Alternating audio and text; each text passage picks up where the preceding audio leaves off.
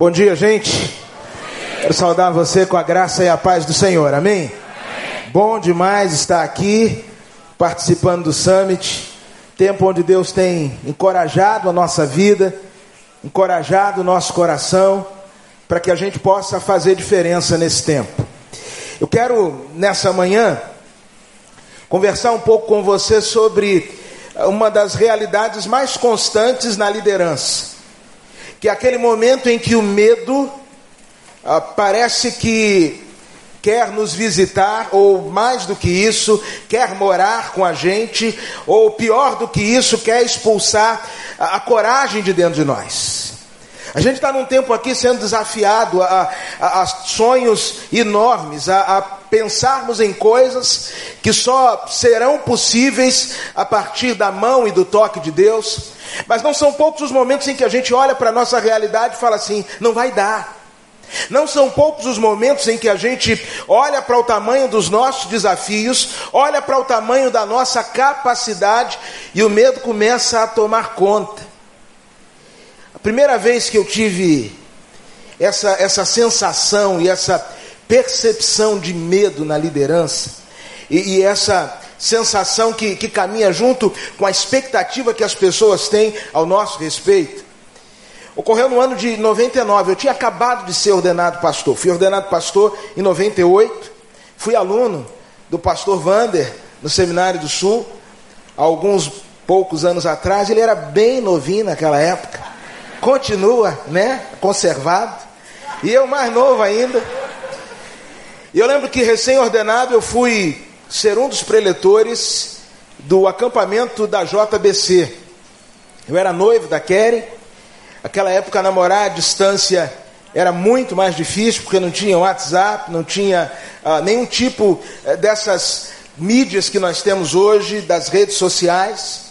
Então, é, era, tinha que ligar, e a gente estava lá no sítio do sossego, e todos os dias, religiosamente, eu descia aquela ladeira do sítio do Sossego, ia até um posto que ficava a alguns quilômetros do sítio, bolso cheio de fichas de telefone. Você lembra disso? Quem lembra da ficha telefônica? Olha aí, você é mais velho do que parece.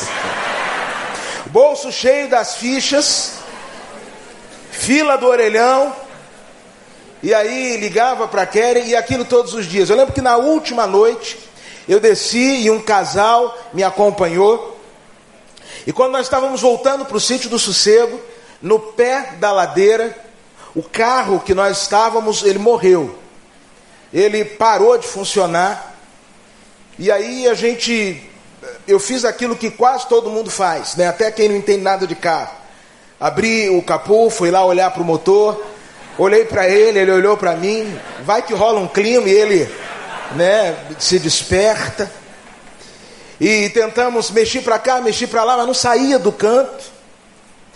Até que numa hora eu virei para aquele casal que estava comigo e falei assim: ó, o jeito vai ser a gente subir andando essa ladeira aí. Era tarde da noite, talvez 10 horas da noite, aquele breu. E a menina, a noiva do rapaz que estava comigo, falou assim: ai meu Deus, pastor, eu estou aqui morrendo de medo. Mas ainda bem que o Senhor está aqui. Ainda bem que tem aqui com a gente um homem de Deus, um homem corajoso, um homem que não teme nada, e eu tenho certeza que nós vamos chegar lá. E eu não podia deixar a peteca cair, não podia quebrar o mito. Falei assim: fique tranquilo, minha irmã, tamo junto. É nós. E a gente ia subindo aquela ladeira e aquela irmã a, a, todo tempo dizendo assim: "Ai, meu Deus, ainda bem que o pastor veio, porque sozinha eu não dava conta. É tanto medo que eu tenho de andar num lugar desse. Louvado seja o nome do Senhor, pastor, porque o Senhor está aqui." E a gente subindo, e eu um medo assim que era um negócio fora do comum. Depois de um tempo de subida, nós chegamos a um lugar e a gente começou a ouvir de longe latido de cachorro. E ela falou, pastor, e agora, cachorro? Mas ainda bem que o senhor está aqui. E eu confesso a vocês que uma das coisas que eu mais tenho medo é de cachorro. E ela falou, vamos fazer o que, pastor? Eu falei, é, vamos orar. Oramos, repreendemos a fúria do cão, passamos, ah, conseguimos é, é, finalmente chegar é, lá, lá em cima. E uma das coisas que, que eu aprendi na, naquela experiência foi sobre a realidade da expectativa das pessoas e dos momentos aonde, mesmo com medo, mesmo com o coração disparado, a gente precisa ir adiante. Mas nessa manhã, eu quero pensar com você sobre como eu e você podemos vencer o medo. Momentos em que a, a nossa liderança é desafiada, Momentos em que nós estamos com pessoas ao nosso lado e atrás de nós, que estão esperando um direcionamento, que estão querendo saber qual vai ser o próximo passo. Pessoas que estão ao nosso lado dizendo assim: Olha, eu estou morrendo de medo desse negócio não dar certo. Eu estou morrendo de medo eh, desse, desse investimento não ir para frente. Pastor, eu estou morrendo de medo dessa iniciativa não acontecer exatamente como nós esperávamos. E às vezes lá no fundo do seu coração, você também está com medo. Mas ainda assim você precisa orientar, liderar, impulsionar, conduzir, dirigir essas vidas. Como é que a gente vence o medo? O texto que quero ler com você se encontra lá em Gênesis capítulo 15, a partir do verso 1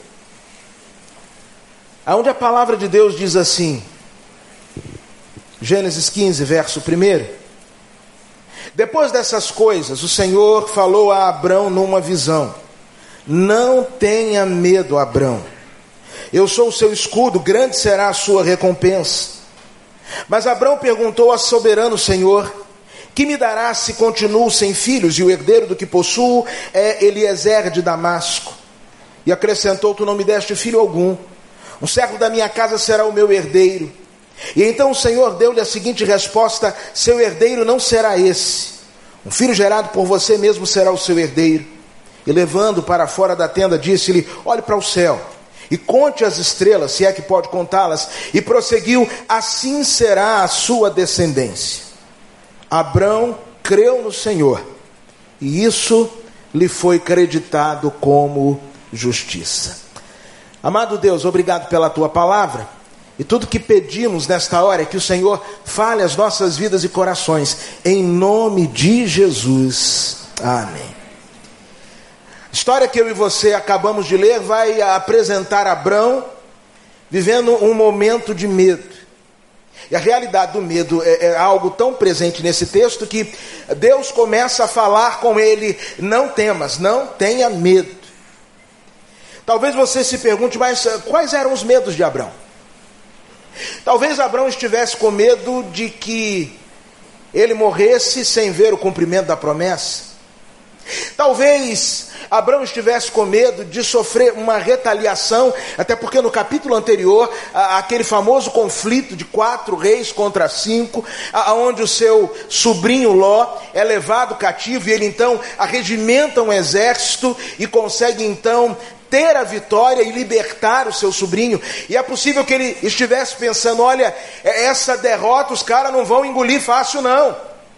Eles vão vir aqui e o negócio vai ficar ruim para o meu lado. A verdade é que inúmeros questionamentos, inúmeros medos passavam na mente, no coração de Abraão, e a verdade é que não há um só líder que não passe por momentos aonde ele se depare com medo. Não há um só líder que não viva no meio dos seus desafios, no meio da sua caminhada, na sua trajetória, aqueles instantes de profunda insegurança. E a grande questão é como eu e você podemos vencer, superar estes momentos. Quando olho para esse texto, algumas coisas me chamam muito a atenção. E a primeira coisa que, que se torna muito clara para mim nesse texto é que eu e você só conseguimos vencer o medo quando ah, temos reais encontros com a voz e com a palavra de Deus para as nossas vidas. O texto no verso 1 começa dizendo: Depois destas coisas veio a palavra do Senhor a Abrão numa visão. A vida de Abrão começa a clarear, a luz começa a acender quando ele ouve aquilo que o Senhor tem para a vida dele. Talvez um dos ditos populares que tenha mais verdade é aquele que diz que de médico e louco, todo mundo tem um pouco. Eu descobri que de médico, de louco, de técnico de futebol, de pastor, todo mundo acha que tem um pouco. E às vezes, nos tempos de crise, nos tempos de dificuldade, são tantas vozes que vêm a nós. É tanta gente falando, vá por aqui, faça isso, faça aquilo, vá por esse caminho, não suba, desça. Nos tempos de crise são tantas orientações que nós recebemos e às vezes gente bem intencionada, mas que só está falando bobagem. E a gente fica perdido sem saber o que fazer. Eu me lembro que alguns anos atrás, a gente foi participar de uma assembleia da convenção lá em Foz do Iguaçu. Foi um grupo lá da igreja, animado, não para a convenção, mas para ir do outro lado da ponte, no Paraguai, fazer umas comprinhas. Uns irmãos da igreja que nunca tinham andado de avião, morrendo de medo, falando, pastor, esse negócio desse avião, esse negócio não vai dar certo, ore por nós. E aí nós estávamos ali no, no saguão do aeroporto, e antes de entrar no avião, o Senhor colocou no meu coração aquele texto do Salmo 121 que diz que o Senhor guardará a nossa entrada e a nossa saída. Fizemos, demos as mãos ali na sala de embarque, eu recitei esse versículo. E se você quer ver um, um crente batista fervoroso, é quando ele está com medo, ele dá um amém. Que parece que, é, que ele é do prado, o reteté. É um amém daqueles. E aí o povo da minha igreja disse: Olha, o Senhor guardará a nossa entrada, a nossa saída. Era aquele amém. E entramos no avião, quatro horas da manhã. Eu tenho, eu tenho todo um ritual para voar. Eu sou cheio de manias, né? então eu gosto de sentar num determinado. Não é superstição, não, tá? É ritual. Ritual. Eu gosto de sentar na janela, eu preparo meu playlist e eu coloco ali as músicas que eu vou ouvir, as mensagens. Se eu começo a ouvir uma mensagem que vai falar sobre eternidade, eu já, epa, agora não. Eu quero uma palavra de vitória, de bênção. Negócio de que o céu é logo ali, eu não, não, não. É que é isso? E eu tenho ali meu ritual, quatro horas da manhã, sentei ali perto da janela, falei, vou dormir.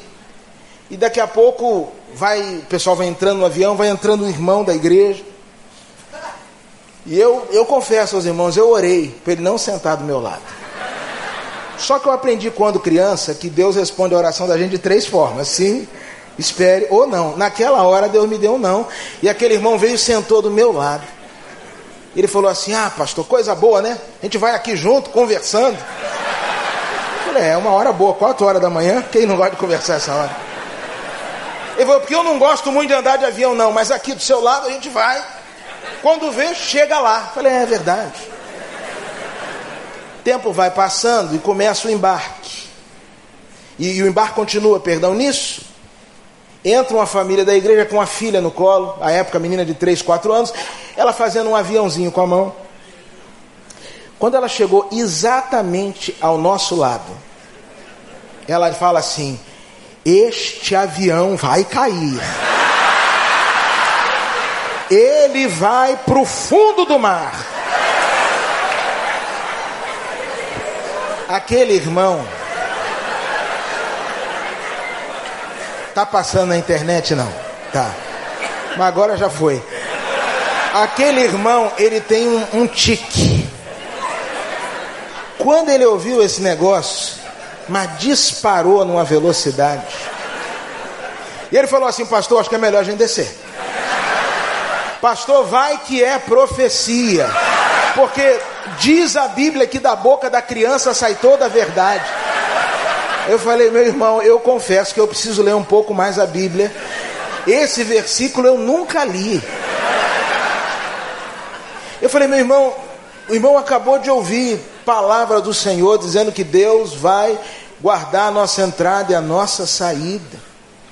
E agora passa aqui uma criança que de repente, sem noção, fala um negócio, o irmão já está desembarcando. Sabe que existem pessoas que são exatamente assim. Por qualquer coisa estão desembarcando, desembarcando a vida, desembarcando o casamento, desembarcando do ministério, desembarcando dos projetos, desembarcando dos sonhos, desembarcando daquilo para o qual Deus o chamou. E a gente só consegue permanecer, e a gente só consegue vencer o medo, quando, mesmo em meio à tempestade, a gente ouve a voz do Senhor. Foi essa experiência de Pedro lá em Mateus capítulo 14. Eles, no meio de uma grande tempestade, entraram no barco obedecendo a voz do Senhor, e eu preciso lembrar para mim e para você que o fato de estarmos no lugar onde Deus nos colocou, que o fato de estarmos fazendo a vontade de Deus, que o fato de estarmos em obediência ao Senhor não vai nos livrar das tempestades e lutas da vida. Eles entram no barco, segundo a Bíblia diz, lá em Mateus 14, 22, compelidos por Jesus, forçados por Jesus. Jesus praticamente os coloca sentado no barco. E então começa uma grande tempestade. Na quarta vigília da noite, Jesus vai ao encontro deles. Eles pensam que é um fantasma, que era o fim. E quantas vezes a gente interpreta tudo errado? Quantas vezes eu e você entendemos as coisas de um jeito menos do jeito que de fato são? E aí Jesus, no meio do mar, grita: Vocês não precisam temer, sou eu. E Pedro, sempre Pedro, fala assim: Se é o Senhor, manda eu ir aí. Pedro, ele tem umas coisas interessantes, porque Pedro, ele subverte a ideia de consolo e conforto e segurança em meio ao medo. Porque geralmente quando a gente está com medo, a gente fala assim: vem aqui. Mas Pedro, no meio do seu desespero, ele falou: Senhor, se é o Senhor, manda eu ir aí. O Senhor Jesus falou: venha, e ao ouvir a voz do Senhor, Pedro consegue caminhar sobre as águas. A minha sincera oração é que você ouça menos o que A, B e C têm a dizer a você e separe tempo para ouvir aquilo que Deus tem para falar a seu respeito. Olha, semana passada, eu estava tão mal, gente. Estava tão mal. Eu sei que eu sei que aqui no Rio não tem gente assim, mas lá na minha igreja tem um irmão que ele não pode me ver feliz. Não pode me ver. No dia que eu comemoro uma vitória, ele fala assim: É, pastor, tem isso aí, mas. E assim como na infância, na infância às vezes a gente ficava de castigo por conta de uma palavra. O pai falava: Fique quieto aí. E uma palavra prendia a gente. Ainda hoje, na idade adulta, existem palavras que estão nos colocando de castigo. Existem palavras que vêm ao nosso encontro que nos jogam lá no fundo do poço. Existem palavras que vêm à nossa direção que tiram a nossa mobilidade. Acabou o culto domingo de manhã, um culto maravilhoso. Deus, sabe que dia que Deus está fazendo e acontecendo? Eu estava feliz da vida andando nas nuvens. Aí vem o um encardido. Na canela. Eu cheguei à tarde em casa e falei assim, rapaz, esse negócio realmente está uma porcaria. E não sei o que. Fiquei desanimado. Preguei à noite já meio desanimado. Segunda-feira, meio desanimado. E a segunda de manhã, na minha devocional, fui ler justamente esse texto que o pastor Vander falou alguns instantes aqui atrás, sobre Marta e Maria. E na devocional que eu li, o autor dizia que Maria ouviu duas vozes naquele dia. A primeira voz foi a voz de Marta, falando assim: Isso é uma acomodada. Isso é uma sem noção. Eu aqui me matando e ela batendo papo. A primeira voz a colocava para baixo. A segunda voz a colocava no exato lugar que ela precisava estar. Você escolheu a melhor parte, parte que nunca lhe será tirada. E sabe, amados irmãos, na vida, eu e você estamos ouvindo inúmeras vozes, e nós precisamos escolher qual voz nós vamos acolher em nossos corações. O Senhor vai para Abraão e diz: Não tenha medo, Abraão. Tudo começa com Deus falando, deixe Deus falar o seu coração. Ouça a voz de Deus. Segundo lugar, a gente precisa repensar quem é o Senhor, ter uma nova visão de Deus. O Senhor diz: Não tenha medo, Abraão, eu sou teu escudo, grande será a sua recompensa. Alguém contou, não fui eu, que existem 365 não temas na Bíblia. Uns falam 366, eu nunca contei. Eu vendo pelo preço que, que me passaram. Eu não sei se tem isso tanto, esse tanto, mas a verdade é que esse foi o primeiro. O primeiro não temas. E Deus diz assim: você não precisa ter medo, porque eu sou o teu escudo e grande será a tua recompensa. Deus estava dizendo para Abraão o seguinte: olha, Abraão, entenda uma coisa. Eu sou a tua proteção e eu sou a tua provisão. Amados irmãos, às vezes nós nos desgastamos na liderança tentando nos proteger. Tentando proteger a nossa reputação, o nosso nome, que estão falando a nosso respeito. Tentando proteger a nossa família e este texto vai me ensinar que, que a minha honra, quem cuida de mim, quem me protege, é o Senhor. Eu sou o teu escudo e eu sou a tua provisão. Alguns anos atrás eu ouvi o pastor Pascoal Piragini pregando sobre esse texto, onde ele falava que os escudos nos tempos bíblicos, por vezes, tinham o formato de uma porta. E quando os dois exércitos estavam frente a frente, prontos para o embate, diz que quando um dos exércitos vinha naquela velocidade, os soldados do exército que estava sendo atacado pegavam seus escudos, se ajoelhavam e colocavam o escudo nas costas.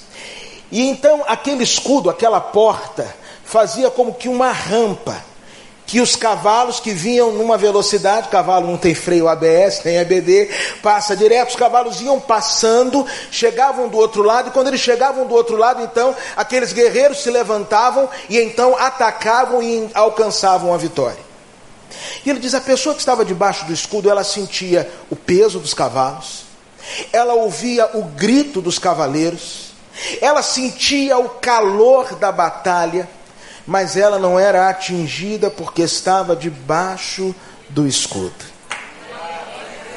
Irmãos, ter o Senhor como nosso escudo significa que vão ter momentos em que a pressão vai vir de um jeito inimaginável. Como diz o pastor Jeremias, internacional. Tem hora que o negócio fica sério.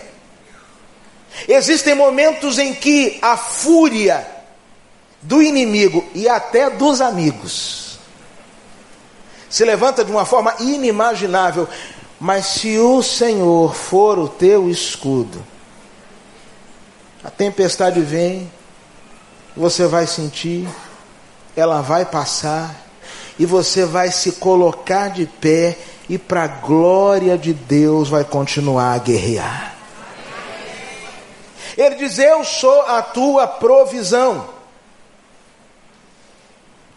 Quando Deus começou a, falar ao meu coração que eu seria pastor, a última coisa do mundo que eu queria ser era pastor. E uma das razões pelas quais eu não queria ser pastor é porque eu sempre achei que na igreja tem muita gente esquisita. A igreja tem cada figura. Se tivesse teste psicológico para entrar na igreja, ah, vazia, irmãos. O que tem de gente estranha na igreja? Você não está você não tá, tá por fora. Uma vez eu estava pregando numa igreja, ó, olha que doidice. Uma vez eu estava pregando numa igreja, fazendo uma série de conferências, sexta, sábado, domingo de manhã, domingo de noite. Domingo à noite eu estava no gabinete do pastor, entra um irmão e falou assim: Pastor, aconteceu um negócio aqui hoje de manhã que eu nem almocei, eu passei mal à tarde. Eu ouvi aquilo e falei assim, meu Deus, de diferente aqui, acho que só estava eu aqui. Aí eu falei, esse negócio é comigo. E fiquei ali quieto. Ele falou, pastor, na hora que o senhor chamou os aniversariantes da semana, a igreja lá ainda tinha essa cultura de os aniversariantes da semana, irmão fulano, irmão Scano, irmão Beltrano, vem aqui para frente. O senhor não chamou a doutora fulana. Aí o pastor falou, eu não chamei porque ela está no Haiti, num trabalho missionário. Aí ele falou, mas o senhor já pensou? Que alegria seria? O senhor lá na frente, doutora fulana! Doutora fulana! Doutora fulana!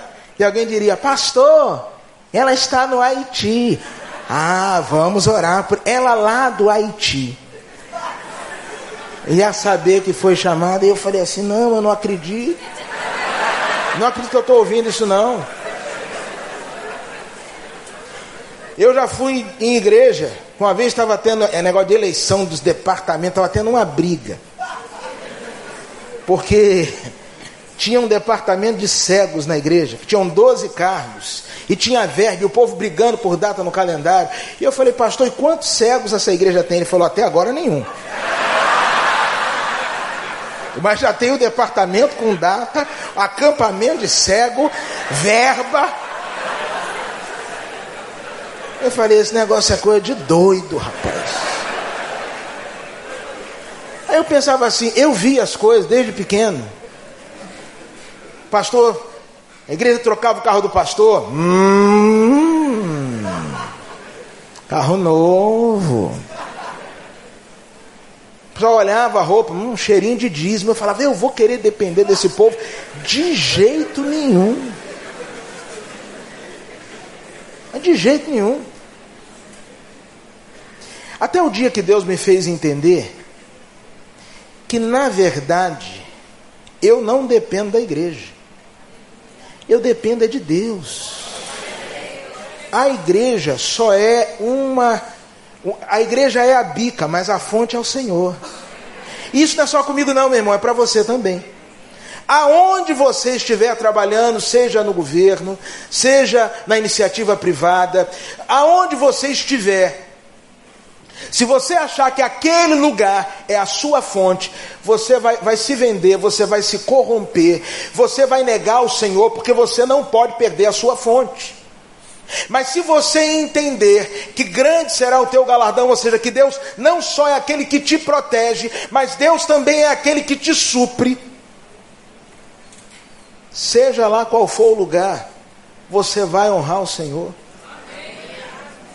Irmãos, Deus é a nossa provisão. A gente comprou uma casa lá na, na nossa igreja. E para nós foi um desafio financeiro muito grande, para a nossa realidade. A casa custou, à época, 200 mil reais. E nós fizemos uma proposta de dar 100 mil reais de entrada e outros 100 mil reais durante 12 meses. Para nossa realidade à época, irmãos, era um desafio, porque o nosso orçamento era de 50 mil reais. Então nós teríamos que ter, num mês, o valor das despesas ordinárias da igreja, pagar tudo, e ainda arrumar mais dois meses dentro do mês para poder pagar, dar o sinal. E aí vai chegando o dia, e aí você, o último, ao último domingo antes de vencer o prazo, eu virei para o tesoureiro e falei, como é que estão as coisas? Ele falou, pastor, está faltando, acho que era 34 mil. Eu falei, meu Deus, onde é que a gente vai arrumar esse dinheiro? Estava lá na igreja nesse dia um, um, um, cara, um mega empresário. Ele no final do culto chegou para mim, me abraçou e falou assim, pastor, quero conversar com o senhor, vai lá no meu escritório. Aí quando depois eu voltei para o tesoureiro e falei assim, fique tranquilo. Está dominado. Já temos o dinheiro. Fulano me chamou no escritório dele. Fui eu para o escritório desse cara. Aquele dia me preparei, até banho tomei, troquei de roupa, perfume. Cheguei lá, um escritório, um negócio enorme. Sentei lá com ele. E eu falei, aí, meu irmão, como é que tá? Ele falou, oh, pastor, vi o desafio de vocês. Me conte essa história. Eu falei, pois é, meu irmão, a gente comprou uma propriedade ao lado da igreja e não podia deixar passar, 200 mil. E como foi? Não, nós assumimos o compromisso de dar 100 mil em 30 dias e mais 100 mil em 12 parcelas. Ele falou: qual é a entrada da igreja? Aí eu falei: ah, 50, 55 mil reais por mês. Ele foi, deu aquela esticada na cadeira. E falta quanto? Eu falei: está faltando na casa de 30 mil reais. Ele foi lá para trás, coçou a barba. E eu falei: agora que Jeová está entrando com providência. Entendeu? Agora Jeová está quebrantando esse coração. Vai, papai, vai. Trabalha. Trabalha com poder e grande glória. Ele foi e ficou assim, quase que um minuto olhando para o céu, fazendo umas contas. Ele falou, pastor, posso lhe fazer uma pergunta? Eu, meu irmão, você pode perguntar o que você quiser. Se você ofertar, então, aí você pergunta e eu respondo. Ele falou assim: O senhor é louco, é? Deixa eu explicar para o senhor como é que eu faço nos meus negócios. Aí começou a me dar uma aula de economia, porque aqui é assim, não sei o que, aquela. Aí o senhor tem isso, o senhor tem aquilo, o senhor tem suas obrigações. Como é que o senhor compromete? Aí ficou falando lá. E eu só ouvindo e pensando assim, bem feito. Maldito homem que confia no homem. Bem-aventurado que põe no Senhor a sua confiança. Falou, é, pastor, tá difícil, tá difícil, a gente tá numa crise. O senhor, o senhor não vê jornal, não, ainda me chamou de desinformado, de irresponsável. O cara acabou comigo. Eu falei, então tá bom, né, irmão? Vamos, vamos orar. Ah, pastor, eu queria que o senhor orasse por isso. Oro. Oro. Orar para cair um raio aqui nesse escritório. Aí fui com muita vontade, má vontade, confesso. Orei para aquele irmão, Senhor abençoe o teu filho, não sei o quê. Ser miserável. Saí dali, fui encontrar com a minha esposa na casa da avó dela e ela falou: "E aí, resolveu?" Eu falei: "Nada". Aí contei toda a história a avó de minha esposa, já com, na época com 93 anos, falou assim: tá vendo? É isso que dá. Tem que confiar em Deus, não sei o quê. E meus irmãos, naquela semana, assim, em 24 horas, da onde ninguém esperava, da onde ninguém contava, Deus nos deu todo o recurso que precisávamos para aquilo que Ele havia plantado no nosso coração e nos ensinou que Ele é a nossa provisão. Eu aprendi com Deus naquele dia que a última preocupação de um líder quando Deus dá um sonho que genuinamente nasceu no coração de Deus, a última preocupação que um líder precisa ter é com recurso financeiro, porque Jesus disse que essa preocupação do comer, beber ou vestir, quem pensa assim são os pagãos, quem pensa assim é quem não conhece o Senhor. O nosso trabalho é buscar o reino e a justiça em primeiro lugar, sabendo que todas as coisas nos serão acrescentadas. Louvado Louvado seja Deus por isso. Abraão.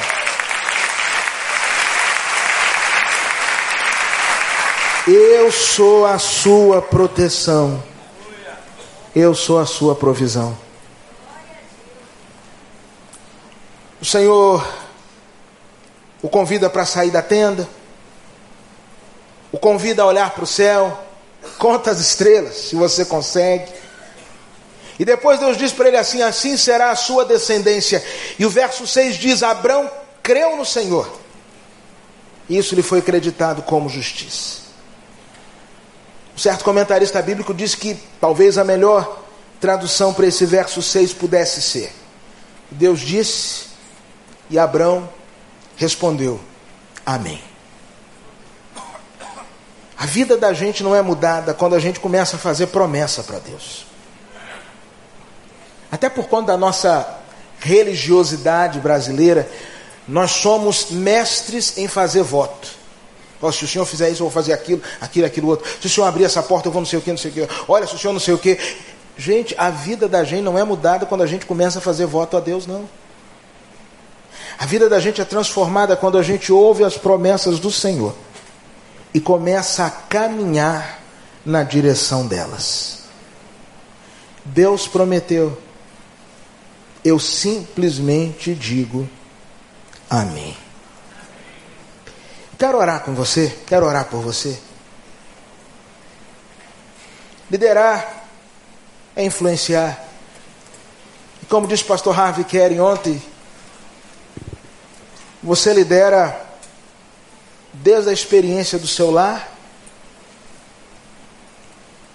a uma grande corporação, a um ministério na igreja, a um, numa agremiação esportiva. De alguma forma aí você estamos para Deus e para a glória do seu reino exercendo liderança e influência. E não são poucos os momentos em que a gente tem aquele friozinho na barriga e aquele sentimento de será que vai dar certo? E se não der certo? Existem momentos que a gente se sente como uma pessoa que vai montar, que compra um quebra-cabeça e você compra o quebra-cabeça e na capa tem aquele desenho, aquela imagem bem formada, mas quando você abre a caixa e você olha aquelas minúsculas peças, todas emaranhadas num saco, você tem dificuldade de acreditar que aquilo que está na sua mão pode se transformar naquilo que está relatado, naquela, retratado naquela imagem. Quantas vezes não é assim que nós nos sentimos? Deus nos dá uma visão, um sonho, um projeto. Mas tudo que nós temos são um saco cheio de peças aparentemente desconexas, lançadas ali de forma aleatória, e que vão demandar de nós persistência, trabalho, dedicação, para que a gravura seja montada.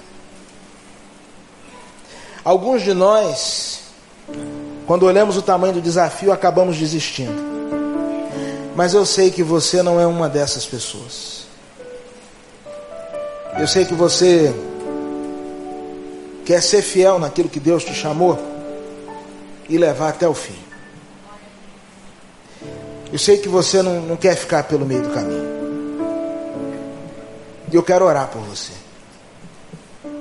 Quero, quero apresentar a sua vida diante do Senhor.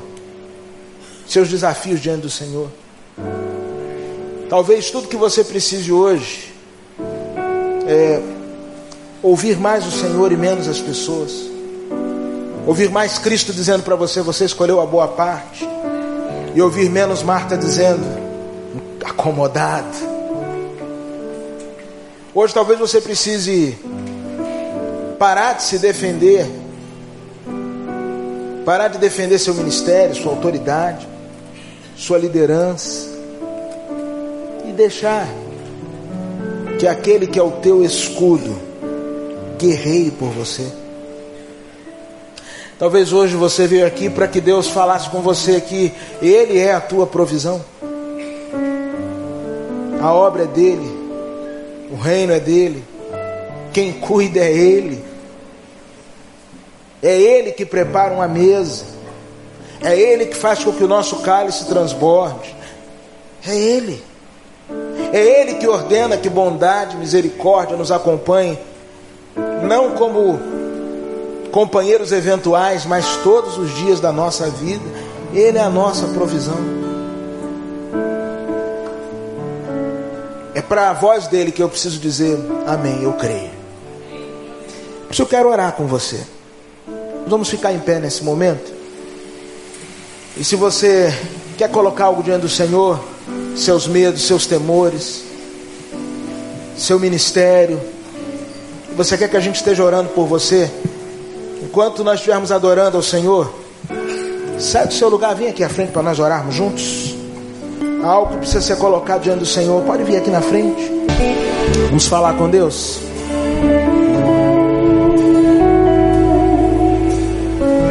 Agradeça ao Senhor pelo privilégio que Ele tem nos dado, estarmos envolvidos com o Seu reino, podemos fazer a Sua vontade.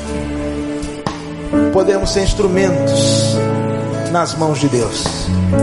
Senhor Deus, eu quero te agradecer por essa manhã, cada pessoa que aqui está. Quero te agradecer, Deus, pela tua palavra que vem ao nosso encontro, encoraja a nossa alma, mexe com a gente, nos motiva, nos faz entender os teus planos, os teus propósitos, os teus projetos para nós. Ó Deus, ensina-nos a ouvir a tua voz, a crer que os teus planos e projetos para nós são, são maiores até mesmo que os nossos, Deus. Ó Deus, faz-nos entender que o Senhor é o nosso protetor, que o Senhor é o nosso provedor, que o nosso bem-estar vem de Ti. Ó Deus, obrigado porque nunca há de faltar recurso para os projetos do Senhor. E Deus, nós queremos te pedir que seja esse um tempo, e mesmo em meio à crise, assim como tu fizeste com Elias, dando a ele provisão lá no ribeiro de Querite, num tempo de crise, de escassez, de seca. Ó oh, meu Deus, faz isso na vida e no ministério dos teus filhos, mesmo em tempos de crise, Deus. Eu quero pedir ao Senhor que o Senhor supra e surpreenda a vida dos teus filhos.